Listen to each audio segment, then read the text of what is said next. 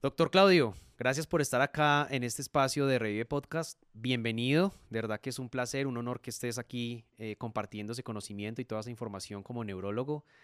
Y nada, bienvenido, Doc. Hola, Sebastián. Mil gracias en realidad a ti por la invitación. Es muy importante poder participar de este tipo de eventos porque tenemos un, un objetivo en mente y ese objetivo consiste en desmitificar la neurología y hacer que la neurología se vuelva principalmente para el médico, en general el médico no neurólogo y, y la totalidad del personal de salud, una área de la medicina que debe ser abordada, que puede ser abordada y de la que todos estamos obligados a aprender. Porque obviamente al paciente neurológico hay que aprender a tratarlo, a abordarlo, a ayudarle, a cuidarlo, en fin. Así que mil gracias por la invitación. Bueno, brutal eso que está diciendo y, creo que va a ser el eje principal de la construcción de esos escenarios de podcast. Y nada, bienvenidos a todas las personas de la audiencia, los que están escuchando y viendo estos podcasts de Revive Podcast. Gracias por acompañarnos. No olviden seguirnos, suscribirse en el canal de YouTube, seguirnos en nuestras redes sociales. Estamos como arroba gprevive y seguirnos en los canales también de podcast como Spotify, en iTunes, en fin. Ya eh, verán en, el, en las notificaciones dónde estamos y dónde nos pueden seguir pues para que aprovechen esos espacios que van a ser un poco académicos, pero también como conociendo un poco de esas personas que están detrás de la creación de, de, valor y de contenido, de educación continuada del sector salud, en donde eh, quizás todo ha sido muy técnico hasta ahora, pero que somos personas que están detrás trabajándole duro a, a construir todo eso y eso que me estás diciendo. Para iniciar, Doc, pues queremos saber ¿Quién es Claudio? ¿Quién es el doctor Claudio? Cuéntanos un poco de ah, eso. Bueno, uh, esa es la parte fácil del podcast. Sí, sí, Claudio Alejandro, bueno, yo soy médico, neurólogo, soy neurofisiólogo. Eh, hice una maestría estudiando neurodegeneración en esclerosis lateral amiotrófica. Y actualmente me dedico a, a, digamos, ayudar a construir y coordinar el grupo de neurología, el centro ACB de la subred norte del distrito de Bogotá. Allí trabajo con algunos colegas como Orlando, Milena, Neiri. Helen, y estamos, digamos, permitiendo que el ambiente neurológico de, toda la red pública norte del distrito de Bogotá salga del letargo. Ese es nuestro, nuestro gran deseo, nuestro, nuestro propósito primero y final. Ah, como vamos a conversar a lo largo de este, de este podcast, te darás cuenta de que hay, hay situaciones en, en, en, el ambiente neurológico en cuanto a tratamiento de patologías que hace mucho tiempo tienen cosas buenas por hacerse, pero caminamos muy lento en nuestro ambiente. Entonces, bueno, Claudio Alejandro es el, el, chico que se dedicó a intentar construir una, una neurología un poco distinta en, en, esta, en este segmento de la población y del sector salud. Buenísimo. Además que tienes un, un, currículo bien, bien interesante, bien bueno, obviamente enfocado desde la neurología. Tengo una pregunta un, poco más como a manera de, de, chisme, de, de, información. ¿En qué momento decides, eh, eh como, ah, voy a ser neurólogo, quiero, quiero estudiar neurología, me apasiona la neurología? Te lo digo porque desde mi experiencia como médico, a mí nunca me llamó la atención la neurología. O sea, no, no era como que, wow, yo admiro a estos neurólogos de, de mi universidad de hecho, habían pocos. Eh, y, pienso que somos muy contemporáneos, entonces como que nunca lo vi como, ah, qué chévere ser neurólogo. Obviamente me parecía como que el neurólogo era el, top y yo decía, wow, esa gente es brillante, pero siempre como que le apuntaba como a otras cosas, eh, la medicina interna, la anestesiología. cuando decide uno, cuando decide estudiar y decir, bueno, definitivamente la neurología es, es para mí? Bueno, eh, esa pregunta tiene una respuesta Honestamente ya la han hecho otras veces y la respuesta siempre es la misma. No es una respuesta convencional, Sebastián, pero es la, la genuina.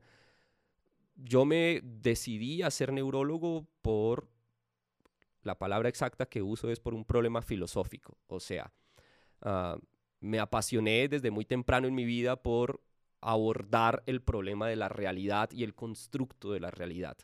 Esas cosas que damos por sentadas pero que si lo abordas desde ciertas perspectivas físicas, filosóficas, químicas, son en verdad mucho más complejas. ¿Qué es lo real? Claro. ¿Qué es, ah, como lo planteaba Emmanuel Kant, el neúmeno? ¿Qué es la sustancia última de la que están hechas las cosas? Y luego en ese proceso de estudiar estas cosas tú descubres que el constructor de las realidades es el cerebro humano. En realidad son los cerebros.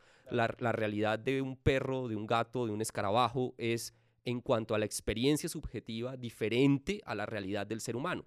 Entonces, nosotros tenemos una aproximación inexacta de lo real. Y mientras estudiaba medicina, se mezcló ese deseo ah, de entender esas cosas con el entendimiento nuevo de que la neurología era un camino para explorar los procesos cognitivos, los fenómenos motores. Y circunstancialmente, aunque afortunadamente, descubrí en la neurología la oportunidad de tratar desórdenes, primero fantásticos desde la perspectiva clínica y segundo, desastrosos desde la perspectiva del paciente y entonces tú decides que puedes intervenir. A veces las preguntas, las personas en algún momento me decían, ¿por qué quieres hacer neurofisiología o estudiar una, una maestría en esclerosis lateral amiotrófica si el paciente se va a morir? Y yo decía, bueno, por eso. Porque es que cada pequeña cosa que puedas hacer significa una nueva esperanza todas las posibles esperanzas en el tratamiento de las enfermedades neurogenerativas están ahí servidas para el que quiera. El Alzheimer sigue sin tratamiento, ah, la, casi totalidad de las formas de demencia siguen sin tratamiento terapéutico. Uh, paliamos estas enfermedades y tenemos que buscar la manera de encontrar, darle una oportunidad a estos pacientes. Mientras hacemos eso, nos divertimos explorando la cognición, la motricidad. En realidad lo que me termina por vincular con la neurología es la idea de poder de alguna manera contribuir a, palear o tal vez a contribuir a descubrir cómo tratar enfermedades que no tienen alternativa cuando le dices a un paciente y a la familia de un paciente que tiene una enfermedad neurodegenerativa, estás dando una sentencia, una sentencia de ahora este paciente va a llegar a un punto en el que olvidará lo que le pasa, él ya no es más él y el que lo tiene que cuidar es la familia. Entonces hay una desgracia, eh, digamos, bidimensional. Ah, y luego, obviamente, que buscas ah, disfrutar del proceso de explorar las funciones cognitivas, las funciones motoras y lo que yo siempre considero muy importante es el estrecho vínculo, la forma en la que se relaciona la cognición y la motricidad. Brutal, brutal, brutal eso que, comentas ahí, esa, esa motivación que hay en realidad y es muy particular de lo que nosotros encontramos en, la mayoría de nuestros instructores o las personas que están creando contenidos con nosotros. Y es que detrás siempre hay como un, motivo, podríamos llamarlo propósito, aunque yo no creo mucho de los propósitos asignados de la vida hacia uno, sino que uno va encontrando como esas cosas que lo van haciendo eh, feliz y que uno va encontrando como esa, e, e, esa razón de ser, de querer hacer algo o de hacer. Y, eso me parece brutal, o sea, brutal el, querer aportar desde, desde lo científico, cómo va uno también a impactar sobre una persona y sobre su entorno. Eh, y desde la neurología, pues obviamente es, es, increíble, es brutal. Bueno, doctor, ¿en qué momento estás dándole a, a la neurología? ¿Estás estudiando? ¿Dónde, de hecho, dónde estudiaste neurología? En Brasil. Estudié en la Universidad Federal eh, de Ciencias de la Salud en Brasil. ¿Y el pregrado en Aquí medicina? en Santa Marta, en la Universidad del Magdalena. Ok, y eres de Los Llanos. De Los Llanos, de, Granada. Me... Has dado la vuelta a Colombia y a Sudamérica. Ya he andado un poquito. Sí, sí, sí, pero súper eso.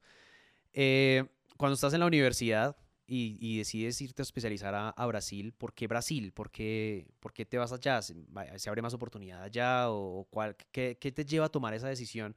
Que para mí, de hecho lo hablábamos en un podcast anterior con, con otros compañeros, eh, es una de las decisiones más difíciles de uno como profesional porque es moverse con toda de su zona de confort, de no solo salir de, de su, de, de, su país o de su casa, de su ciudad, sino además ir a un lugar extraño, un país en donde aún el, idioma es, es, es, distinto. ¿Y cómo fue ese, ese reto, ese momento? Bueno, eh, esa pregunta es para otro podcast completo y es por qué el médico colombiano termina yéndose de Colombia a estudiar afuera. Realmente hay una gran cantidad de variables que uno tiene que considerar en esa situación. Incluye el hecho de que ah, en verdad la oportunidad en el país es poca, es escasa. Mm, incluye el hecho de que habían, digamos, condiciones muy particulares de mi entorno personal y familiar en el que si yo consideraba la, la posibilidad de que quería continuar estudiando, que de hecho quería hacerlo, ah, tenía que concomitantemente trabajar, eh, aportar con mi familia, en fin. Entonces buscas un ambiente que tenga uh, una muy buena validez académica, pero que te permita continuar haciendo otras actividades. Entonces, después de hacer un estudio minucioso de la región y queriendo hacer las cosas de manera adecuada, claro. Eh, convalidé mi título médico en Brasil, uh, me fui a trabajar y vivir en Brasil. Y bueno, Brasil tiene una medicina bastante diferenciada desde, en el sector, digamos que en el eh, tema administrativo de la medicina. La salud pública es muy distinta en Brasil ah, y privada. Entonces empecé a trabajar y luego eh, el 80-79% de la población médica brasileña es especialista. Hay una gran oferta para hacer especializaciones ah, en excelentes universidades, ganas un salario, puedes seguir trabajando. Entonces para mí era la solución definitiva. Sí, claro. Había que hacer algunas cosas, obviamente, no solo el sacrificio de irte lejos, había que aprender el otro idioma, tenías que vivir solo, lejos de casa, pero incuestionablemente vale la pena. Cuando estás buscando algo que deseas profundamente, cualquier esfuerzo vale la pena. ¿No pensaste en seguir allá en Brasil? En algún momento como, ah, esto aquí está, está bien, pues ya, ya estudié aquí, sigamos acá, o siempre te consideraste de volver a... a en un momento de la historia pensé que me quedaría en Brasil para siempre. Uh, digamos que estaba bien encaminado hacia continuar el PhD y, vivir allí, ya era parte de, la estructura de funcionamiento del hospital de la Universidad Federal, hacía turnos en la unidad cerebrovascular, trabajaba en el sector de neurofisiología, era miembro del grupo de neuromuscular. Pero surgieron dos cosas, una fue mi esposa y la otra, mi esposa que es colombiana, y la otra fue que, sabes, el llamado de la selva, eh, el, eco de las cosas que no te dejan y que te hacen creer que debes volver y que puedes hacer algo y que vale la pena. Y terminé regresando a Colombia. Eh, recuerdo que cuando empecé a tomar la decisión de volver, le dije a mi esposa, si encuentro un proyecto en Colombia, con seguridad me quedo y, y lo encontré. Y así, y así está siendo. De hecho, aprovecho eso que estás diciendo porque mm, la forma en la que nos, nos conocimos fue porque eh, yo estaba viendo algunas publicaciones y vi que por parte de la, creo que fue la, eh, la alcaldía de Bogotá, creo que fue, eh, hacen una publicación diciendo, ah, el doctor Claudio es la persona, uno de los héroes destacados por todo el programa que está haciendo en temas de ataque cerebrovascular, que vamos a hablar más adelante de ello. Pero cuéntanos un poco de esto, o sea, creo que llegas acá a Colombia y encuentras un, verdadero motivo y un proyecto por trabajarle y que estás haciendo cosas increíbles con, con ACB.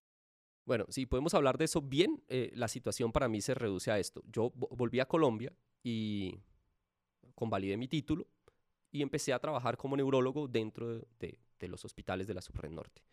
Y me enfrento al problema de ese paciente está ahí y ya, sí, el problema de a ese paciente le dio un accidente cerebrovascular y se acabó. O sea, se va a ir para la casa de mi play. ¿Qué es la realidad en la mayoría de los escenarios hospitalarios del país? Yo estudié en una de las, en una de las unidades cerebrovasculares que ayudó a fundar la actual presidente de la World Stroke Organization, Sheila Martins, y el ACV era una rutina. Tratar al paciente con ACV era una rutina. Luego, cuando estudias, descubres que eh, el tratamiento de primera línea para el accidente cerebrovascular isquémico, que es el alteplase, ah, está aprobado por la FDA desde 1996 y es el 2021. Y tú y aún hay instituciones que no lo te tienen. Cuestionas y dices, ¿cómo puedes decirme que el paciente simplemente está ahí y que le dio una CB y que quedó hemipléjico? Uh, y luego hay otra gran cantidad de de alternativas terapéuticas, bueno, no hay una gran cantidad, pero hay algunas muy eficientes. De hecho, la trombectomía mecánica en el ACV isquémico es una de las terapias con el menor número necesario de pacientes a tratar para obtener un beneficio. La trombectomía mecánica funciona mejor que los antibióticos en la sepsis, se podría decir. Ah, entonces, cuando me encuentro con este panorama, surge lo que tal vez todos experimentamos en algún momento, que es la sensación de lo que, de lo que puedes hacer y de lo que hacemos mal. Y cuando ya has vivido afuera, descubres que... Que se puede hacer se mejor. puede hacer mejor. Y luego encuentras que... las personas suelen decirme esto, Sebastián, y es... Ah, lo voy a decir así, no sé si esté mal, pero pues dicen, e, el hospital es una mierda, ¿sí? E, esto es una desgracia, el país es una desgracia y me voy a ir para Alemania. Y yo pienso, bueno, en Alemania seguro no te pasas el semáforo en rojo como acá sí, porque como acá ya es una desgracia, me paso el semáforo en rojo o, o estaciono encima de la cebra o, o no hago mi trabajo de la mejor manera posible porque no estoy en Alemania. Alemania es la cultura de los alemanes, ellos la construyeron, les pertenece. Y la pregunta que te empiezas a hacer siendo un poco Ah, yo no sé si proactivo o reactivo o reaccionario, o entendiendo que la cosa puede ser diferente, es ¿Por qué no construimos la nuestra? ¿Por qué no construimos? ¿Por qué no ayudamos a terminar de construir nuestra cultura, nuestra identidad, nuestros valores, los buenos valores que tenemos que tener? Ah, entonces no puedes tener una cultura en Colombia y querer ir a tener luego la cultura de los alemanes, que es maravillosa, que es de ellos, la de los suizos. Eh. Y luego le digo a mucha gente en el hospital, el hospital es una desgracia porque el hospital no son las paredes ni los pasillos. El alma del hospital se la proveemos nosotros. Eh, entonces, hagamos algo distinto. Y el hospital es una desgracia es porque su alma es una desgracia, o sea que nosotros somos unos desgraciados. Entonces, Vamos a, construir tenemos que hacer diferente algo. ahí viene, exactamente, eh, pensando de esa manera y siendo joven también creí, bueno, es el momento de tomar un, un riesgo, ¿por qué no? Vamos a intentar crear un grupo de ACB, vamos a intentar crear un servicio de neurología, vamos a intentar crear un grupo de gente que se apasione por esto. Y hay solo dos alternativas, funciona o no funciona. Si no funciona, bueno, aprendimos algo y yo y no pasa, nada. nada, ¿me entiendes? Pero si funciona, resulta que descubres que puedes contribuir. Y felizmente comenzó a funcionar, comenzó a funcionar en los hospitales. Obviamente que no es algo que tú construyes, es algo que construyes con otros. Puede ser que tú lideras, pero hay una gran cantidad de gente involucrada, desde colegas del servicio de emergenciología, el personal de farmacia, los muchachos de las ambulancias, en nuestro grupo ACB hoy en día es un grupo que nos orgullece, enorgullece mucho porque en, nuestro chat, digamos, uh, restricto al personal de ACB, falta el vigilante, ¿me entiendes? Pero está todo el mundo del hospital, desde el tecnólogo que hace la imagen hasta el radiólogo que interpreta la imagen, cada una de las personas que pueden contribuir a que se active el código de ACB y se trate el paciente con ACB está dentro de nuestro grupo. Brutal eso de, de que hablabas ahorita sobre que si es que nosotros somos la desgracia de, de, de, eso que profesamos y decimos, ah, es que esto es una mugre, esto está mal. Y, y me lleva mucho un poco al pasado, creo que unos dos años atrás, estábamos en un congreso de calidad de la salud en Cartagena y el, el, el discurso final lo da el ministro de ese, de ese momento, el ministro de Salud de Colombia de ese momento, y a un discurso muy bueno que me llama mucho la atención y dice que ah, habla sobre el poder de las palabras pero no desde el contexto mágico del poder de la palabra, sino que eso es lo que nosotros estamos replicando, pues simplemente el estarlo diciendo todo el tiempo, pues simplemente lo que se vuelve es un círculo vicioso medio estúpido ahí alrededor, pero el tema es cuándo detenemos esas palabras negativas que estamos diciendo sobre la situación y nosotros hacemos frente a eso y empezamos a cambiar la salud de una manera distinta. Entonces, una de las cosas que me llamó mucho la atención de este discurso es la estructura en la que nosotros estamos creyendo que viene el cambio, de una forma piramidal, de arriba abajo, en donde cambia el ministro, cambian los viceministros, de ahí tienen que impartirse políticas, y esas políticas nosotros tenemos que cogerlas en las instituciones y las instituciones de las personas. Y él dice, es mucho más fácil cambiar la salud de abajo hacia arriba, porque somos los que ejecutamos la salud, las personas que conocemos la salud y que sabemos cuáles son las necesidades de los pacientes reales.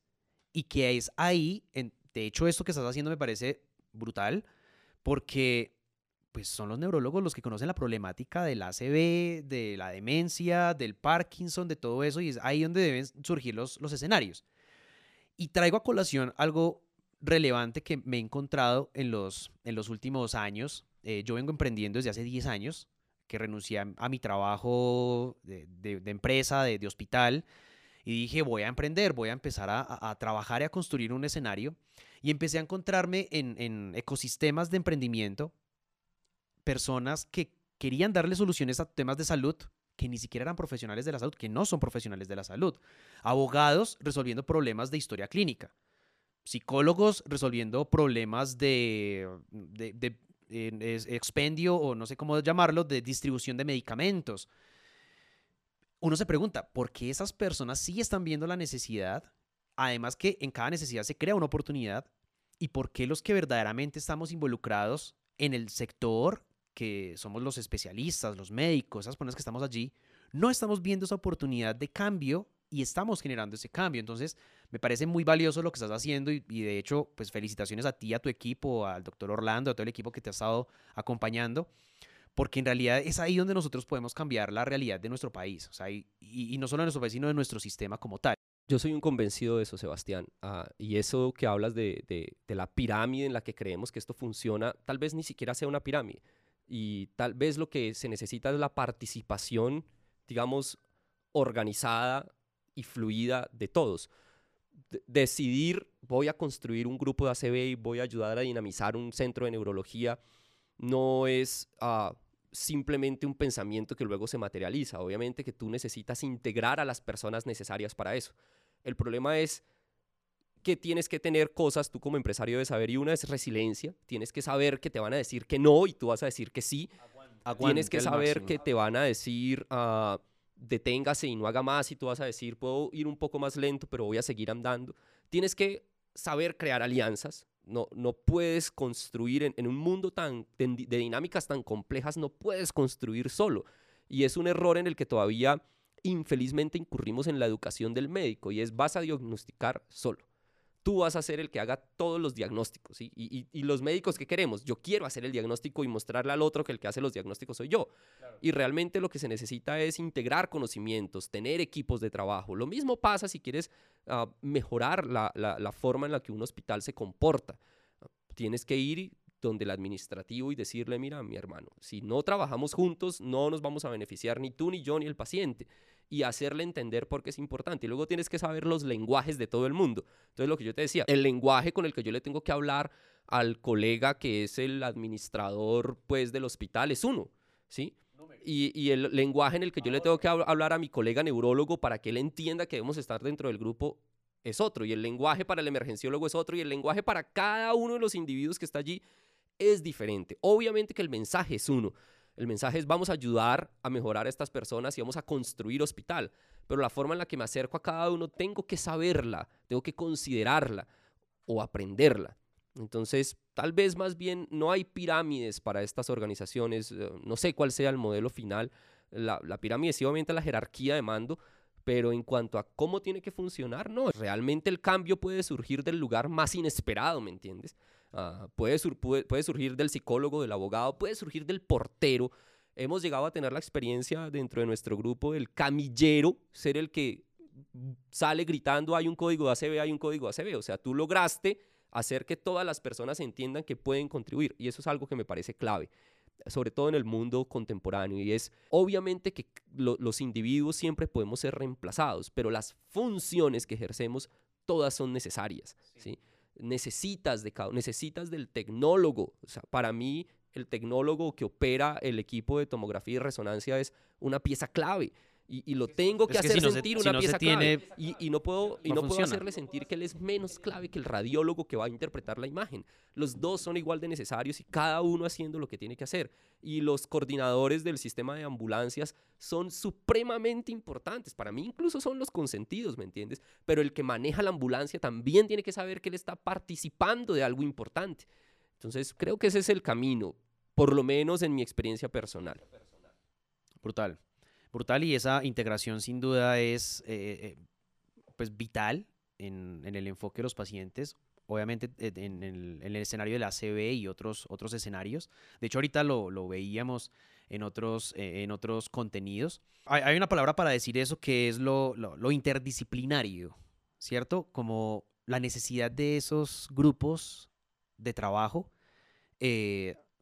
que, la ausencia de uno de ellos hace que el ejercicio simplemente no, no, se pueda llevar a cabo, no pueda funcionar de la manera que lo queremos, lo queremos hacer y eso pues también es, es, es brutal porque hay que tener una visión de, de, la importancia de todo eso y lo vemos en todos los escenarios, no solo en el escenario clínico, eh, también en, el escenario del emprendimiento, en el escenario de, de hasta de una casa, necesitamos de, de, toda esa integralidad para que las cosas funcionen.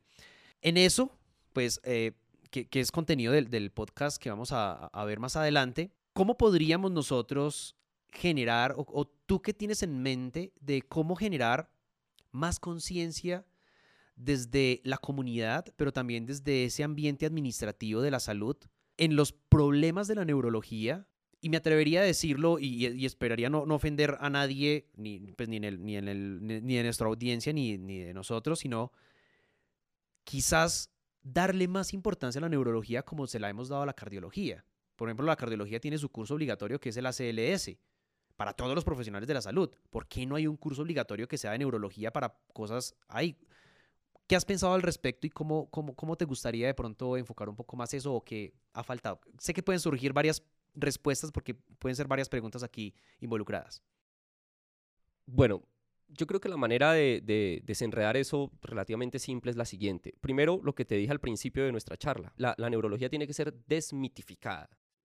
Todos tenemos la sensación de que la neurología es una área compleja, difícil de la, de la medicina. Y en verdad, desde una cierta perspectiva, todas las áreas del conocimiento son complejas. El asunto es qué es lo que necesitas saber para poder tener una buena práctica neurológica. No necesitas saber toda la neurofisiología, ni toda la biología molecular de las neuronas, no necesitas saber toda la neuroanatomía. Entonces lo que nos toca lograr es transmitir conocimiento de utilidad clínica y terapéutica. Primero al médico, al médico general, hay que educarlo en que él no tiene que ser un neurólogo con conocimientos profundos, digamos, de las ciencias básicas dentro de la neurociencia, pero él debe ser un buen clínico. Lo primero que el médico es, es un clínico, somos diagnosticadores. De hecho, yo cuando hablo del proceso diagnóstico, siempre digo el primer diagnóstico que todos hacemos es el diagnóstico clínico y se fundamenta en lo que me contó el paciente, en la anamnesis y en la exploración física que hice. Si yo sé hacer esas dos cosas bien, pues voy a hacer un primer diagnóstico, mi primer abordaje clínico va a ser bueno. Entonces hay que ayudar a construir una mejor neurología clínica para el médico general tenemos que, yo qué sé, en algún momento tal vez deba transformarse la forma en la que se enseña la neurología en las universidades, crear contenido neurológico fácil de consumir y que nos permita tomar decisiones. Es que veamos un punto muy simple, Sebastián, y es, ¿cuál es el medicamento más prescrito para, la, para los dolores de cabeza en Colombia? Es la ergotamina. Y cuando volteas a ver no tiene ninguna indicación, pero hay una tradición oral perpetuada de que si al paciente, primero, hago mal el diagnóstico clínico de la migraña. ¿Qué es un diagnóstico clínico? Si yo le voy a decir a alguien que tiene migraña, no tengo que mandarle una resonancia, una espectroscopía, no lo tengo que mandar a la NASA. Es un diagnóstico basado en una serie de ítems clínicos. Cualquier médico general bien entrenado es capaz de decirle, usted tiene migraña o usted no tiene migraña, pero tiene otro tipo de dolor de cabeza primario o es un dolor de cabeza secundario. Luego, cuando haces el buen diagnóstico clínico, viene el hecho de que tienes que saber cuáles son las ofertas terapéuticas. Y las ofertas terapéuticas tampoco son difíciles. Si tú volteas a ver, a uno de los medicamentos profilácticos muy utilizados en, cefaleas primarias como la tensional y la migraña son la mitriptilina o el propanolol, pero siempre terminamos prescribiendo ergotamina. Entonces, ah, creo que hay algunas cosas que tienen que ser cambiadas. Uno es hacer entender al médico que él es, que, tenemos una función clínica y terapéutica. Antes, bueno, si en el transcurso de tu carrera tú te quieres volver un médico empresario como tú, pues vas a ir a hacer tu MBA y todas las otras cosas, pero no te graduaste con esa formación.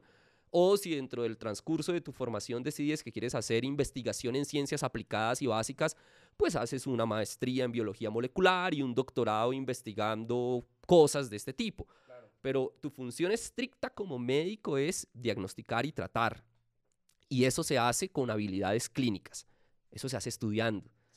Y luego creo que la otra cosa que hay que hacer ah, es quitarnos un poco el peso de la excentricidad del médico como intelectual. ¿A qué me refiero? Yo creo que la única forma en la que la medicina va un día a ser mejor, y con eso me refiero a más precisa en el diagnóstico que nosotros los practicantes de la medicina hacemos, y más humana en la forma en la que abordamos al paciente, es cuando nos, nos quitemos el lastre ese de que somos los grandes intelectuales de la historia. Con eso yo tengo un conflicto. Y el conflicto es que el mundo funciona gracias a los ingenieros, a los matemáticos y a los físicos y nosotros seguimos creyendo que el mundo funciona gracias a nosotros. Lo que debemos entender es que tenemos una labor loable, maravillosa, cuidamos seres humanos enfermos, nos preocupamos por el ser humano que sufre. ¿Qué más admirable que eso, comprendes? Y los que están desarrollando tecnología y dejándonos vivir cómodos están en otro lugar, pero, pero mi función es, es fenomenal. Yo me ocupo del sufrimiento y lo alivio o busco aliviarlo. Si logramos entender eso en la preparación que hacemos de nuestros colegas y de nosotros mismos, va a surgir un ser humano más capaz de cuidar al ser humano, ¿sí? Preocupado porque cuida al ser humano, porque luego entregar un diagnóstico se nos volvió una locura, ¿sabes? Nos cuesta decir, mi señora, no sé qué tiene. sí, tenemos, que, tenemos que decirle algo. Y luego... Y no lo podemos mandar sin nada para la casa. Exactamente. Entonces creo que hay que resolver, creería yo, esos, esas dos dimensiones del asunto. Uno es, el, el médico es un clínico, reconoce signos y síntomas, eh, los agrupa en, síndromes, hace una consideración diagnóstica y luego hace una propuesta terapéutica. Pues no es fácil, es difícil y tienes que estudiar muchísimo y entrenarte muchísimo, pero esa es nuestra principal función. Y luego, mm, no somos... Ah, somos importantes porque la función de cada uno de nosotros es, es necesaria. De hecho, colegas míos y yo mismo llevamos los últimos año y medio, casi dos de la historia de nuestra humanidad, exponiéndonos sin reparo a un virus potencialmente mortal. Eso es una maravilla, pero yo no sé arreglar el motor de mi carro. ¿sí? Yo no sabría reparar mi teléfono. Y no me tengo que atormentar porque no logro desarrollar esas otras habilidades. Me tengo que sentir fascinado por las que soy capaz de, ah, de, de ofrecer por el entrenamiento que he tenido, por mi capacidad de controlar el pánico en una situación de pánico, de intervenir cuando alguien está muriendo, de saber qué tengo que hacer para ayudar a que una familia vuelva a tener a su, a su, a su miembro enfermo dentro de su casa y funcional.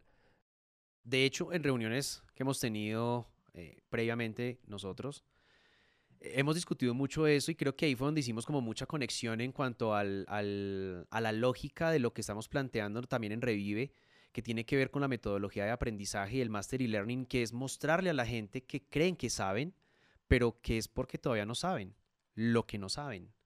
Entonces, eh, y yo reitero mucho esto en los podcasts porque se convirtió en una misión de nosotros en Revive decir a la gente la importancia de esta metodología que nosotros utilizamos en nuestras capacitaciones y en los contenidos que estamos creando, porque es que y, vuelvo a lo que decías, es como esa presunción del conocimiento de creernos que nosotros somos los que más sabemos y que no la sabemos todas. Y, y, antes eso juega en contra de nosotros porque no nos lleva a seguir explorando esas nuevas ciencias, esos, ese conocimiento que a veces eh, decimos, no, eso ya es muy difícil, no, no me voy a entrar ahí, pero ni siquiera nos hemos dado la oportunidad de aprender neurología, o sea, ni siquiera nos hemos dado la oportunidad de, de decir verdaderamente voy a dedicarme un tiempo a adquirir dominio en neurología, en temas como el, el ACV, el Alzheimer, el, la epilepsia, en fin, como temas que en realidad son frecuentes, pero que me imagino que tendrás muchas historias de escenarios muy mal manejados en esas patologías que básicamente con una lectura y con un estudio y con el rigor académico probablemente no existirían esos problemas, ¿cierto?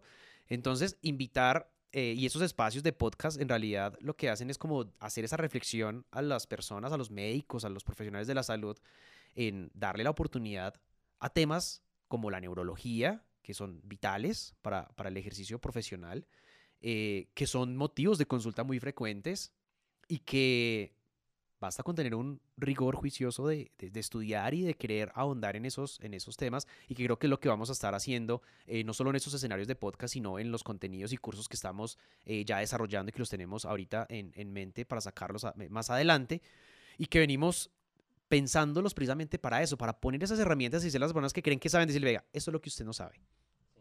Y, y crezca en conocimiento, alcance el dominio en estos, en estos ejercicios. Sí, claro, el primer paso es aceptar que no sabemos, mira, y hay una cosa que yo, eh, en la que yo espero que podamos llegar a, hacer algo bueno eh, nosotros, y es, ah, hay cosas, hay formas de conocimiento que son, no son necesarias ni son útiles eh, en, determinados escenarios. Ah, recientemente, para digamos, tal vez si decides que vamos a pasar a la siguiente parte del podcast, cerrar esto, y es, recientemente tuvimos un caso de una señora que llevaba dos meses siendo investigada por un cuadro de debilidad. La señora estaba débil. Ah, y le habían pensado todos los posibles diagnósticos salidos de no sé dónde. Cuando la señora finalmente llega al hospital con nosotros, en 48 horas, con dos exámenes, se hizo el diagnóstico de una miopatía inflamatoria. Y lo que yo siempre me pregunto y le digo a los médicos generales es, tú no necesitas saber cuántos núcleos tiene una fibra muscular. Como médico clínico que hace diagnóstico, tú no necesitas saber cuántos factores tróficos intervienen entre la terminación del nervio y la fibra muscular, o cuál es la ultraestructura molecular de la unión neuromuscular. Entonces hay que entregarles a nuestros colegas médicos en general habilidades ah, para, para tener habilidades y herramientas clínicas para hacer un abordaje diagnóstico adecuado y obviamente hacer una oferta terapéutica adecuada antes que saber toda la estructura molecular de las células. Bueno, yo, he visto y de hecho te estoy siguiendo en las redes sociales. Em, me gustaría que nos hablaras ya para cerrar este, este primer capítulo de podcast de neurología. ¿Qué estás haciendo allí? Yo veo un contenido muy bueno, me gusta, muy práctico de, de temas que son necesarios y nada, o sea, todo eso es construir conocimiento alrededor.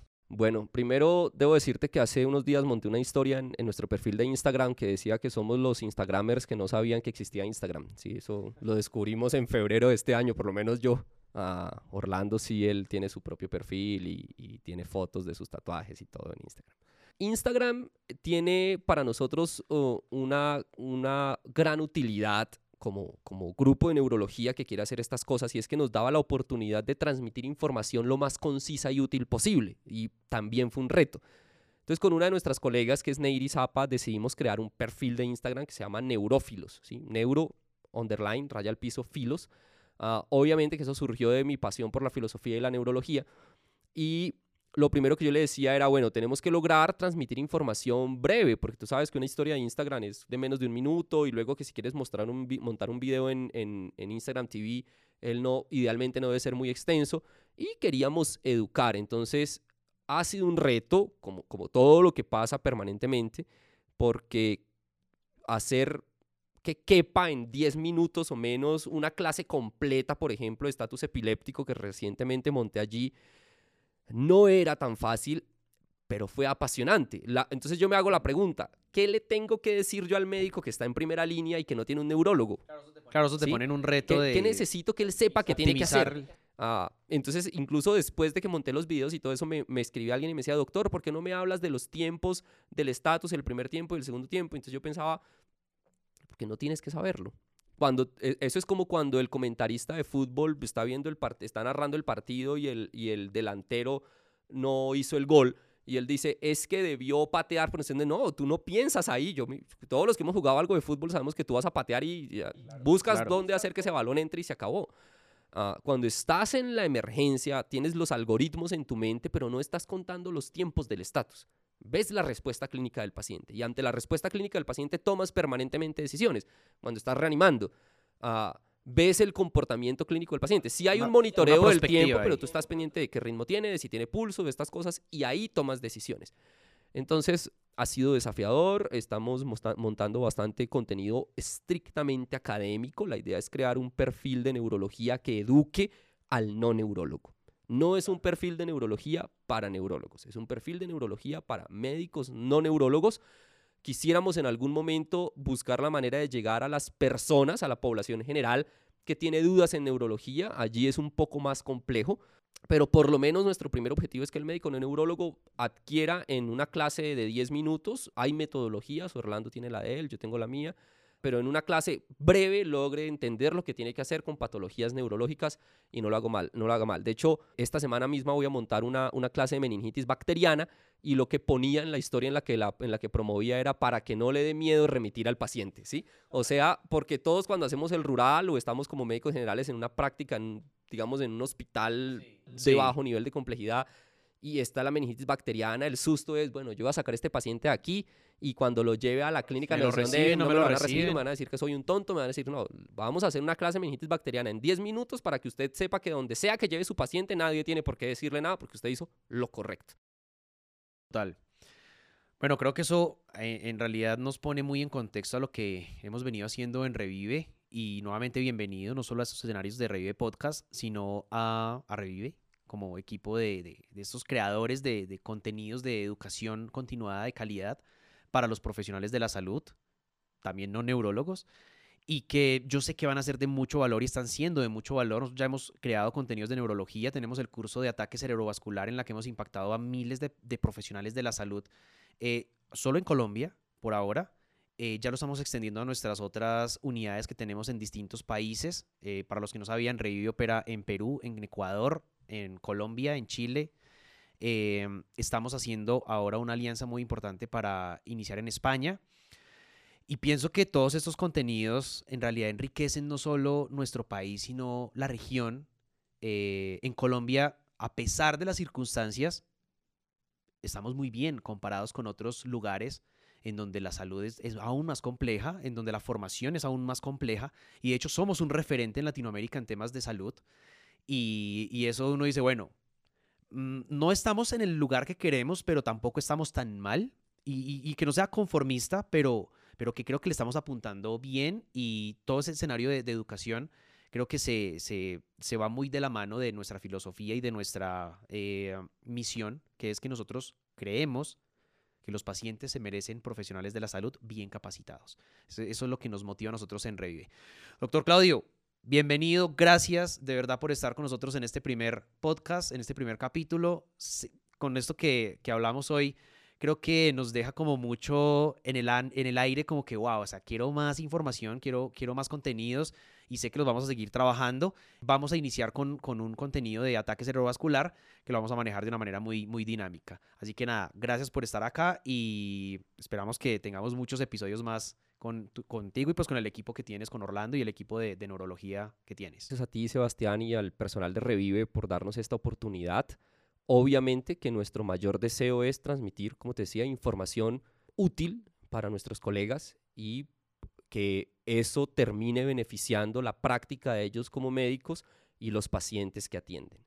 Entonces, sí, claro, vamos a tener una serie de podcasts que yo creo que van a ser bien interesantes por la forma en la que vamos a conversar estos temas. Vamos a hablar de ACV, de cefaleas, de demencias, de movimientos anormales, en fin. Así que que estén ahí pendientes para que, que vienen cosas geniales. Listo. Gracias, pues.